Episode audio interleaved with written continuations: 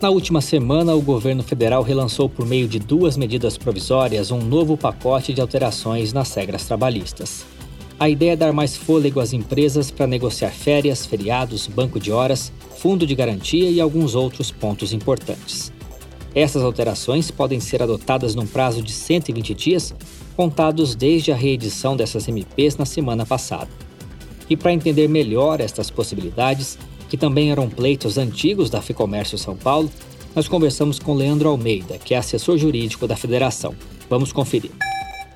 Leandro, para começar, gostaria de falar sobre a importância dessas duas MPs, a 1045 e a 1046, por que, que elas eram tão necessárias, esse conjunto de medidas? As medidas provisórias 1045 e 1046 são de extrema importância para a sociedade brasileira nesse momento.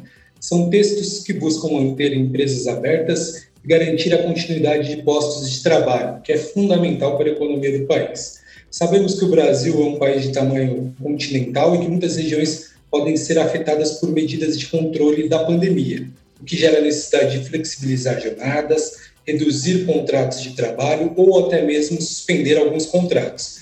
Manter a continuidade dos postos de trabalho é fundamental para a economia do país. E quais os pontos mais importantes, começando pela MP 1046, Leandro? A medida provisória, de uma forma geral, ela é muito importante, mas podemos destacar alguns pontos específicos. A prorrogação e o parcelamento do recolhimento do fundo de garantia das competências abril, maio e junho geram um alento financeiro para as empresas. A autorização do teletrabalho independente é, de negociação coletiva é outro ponto fundamental para retirada de pessoas de circulação. A antecipação de férias individuais e coletivas também é muito importante para o manejo das empresas nesse momento de crise, a suspensão temporária das exigências administrativas de saúde e segurança de trabalho também é outro ponto que merece destaque. E o que, é possível, você falou dos acordos, o que é possível e necessário fazer por meio dos acordos, sejam acordos individuais, sejam coletivos? De acordo com a MP 1046, boa parte das medidas já estão à disposição de empregadores para serem utilizadas, ou seja, é de alta aplicabilidade. No caso do acordo individual, por exemplo, podemos citar o acordo entre empregado e empregador para antecipação de férias individuais de períodos futuros. Ou seja, é necessário o acordo entre as partes para antecipar um período de férias futuro. No caso da MP 1045, que trata da suspensão ou redução dos contratos de trabalho, é importante destacar que a redução e a suspensão dos contratos de trabalho devem ser feitos por acordo individual, exceto para os empregados que ganham entre 3.000 e 12.867,14, que corresponde a duas vezes o limite do benefício do regime de previdência social. Para os trabalhadores nesta faixa social, o acordo somente será permitido mediante negociação coletiva. E o que, que independe de acordo? Esse é um dos pontos mais importantes das MPs a serem esclarecidos. Em geral, elas são auto-aplicáveis para os empregadores e para os empregados. No rol dos itens trazidos pela MP 1046, ou seja, implementação do teletrabalho, férias individuais e coletivas, exceto antecipação de períodos futuros nas férias individuais, banco de horas, antecipação de feriados, suspensão de exigências administrativas em saúde e segurança do trabalho e o diferimento no recolhimento do FGTS independem de acordo individual ou coletivo. Deve-se registrar que as obrigações de comunicados se mantêm. A MP ela também suspende temporariamente o recolhimento do Fundo de Garantia, o FGTS. A suspensão não significa que o recolhimento deixa de ser realizado. Como que vai ser essa dinâmica, Leandro? Correto. Cabe destacar que o recolhimento do Fundo de Garantia dos Trabalhadores é obrigatório e deve ser feito. O que a MP flexibiliza é o momento de fazer esse recolhimento. Quem não fizer sofrerá as penalidades da lei. A MP 1046 permite a prorrogação dos pagamentos das competências abril, maio, junho e julho de 2021, que poderão ser feitas de setembro a dezembro do mesmo ano, sem incidência de juros e multa. E os pontos são válidos para todas as empresas, de todos os ramos, tamanhos?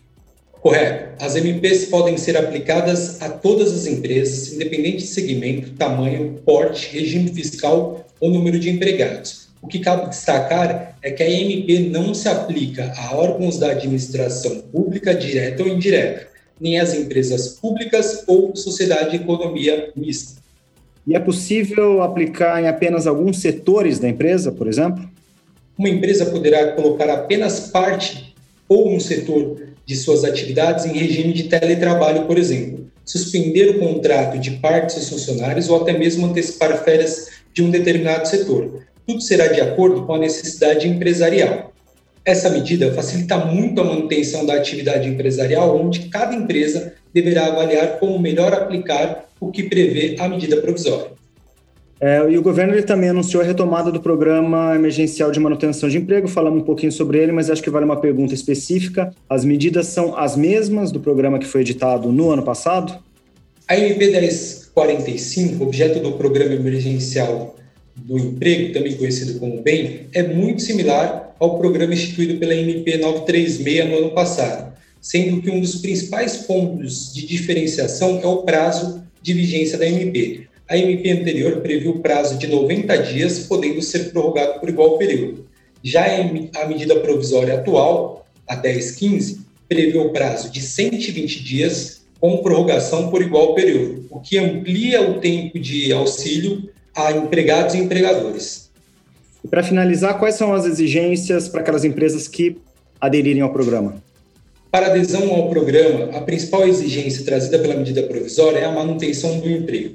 Os empregados terão a garantia de emprego durante a vigência do acordo e após o restabelecimento da jornada de trabalho, por tempo igual ao que durou a redução da suspensão. Ou seja, por exemplo, se o empregado ficou 90 dias com o contrato suspenso, ele deverá ter 90 dias de garantia do emprego após o seu retorno ao trabalho.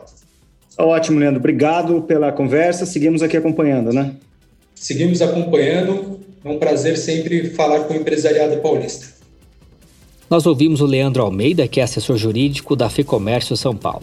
Para ter acesso a mais informações no campo trabalhista, análises e tudo o que importa para o dia a dia das empresas, eu te convido a acessar o lab.fecomércio.com.br. É o espaço que reúne o conteúdo mais estratégico da federação para auxiliar o planejamento de todos os seus associados. O link está aqui na descrição. Eu sou Guilherme Baroli, a entrevista deste episódio é de Fernando Saco e a edição do estúdio Johnny Days. Obrigado pela sua companhia e até a próxima.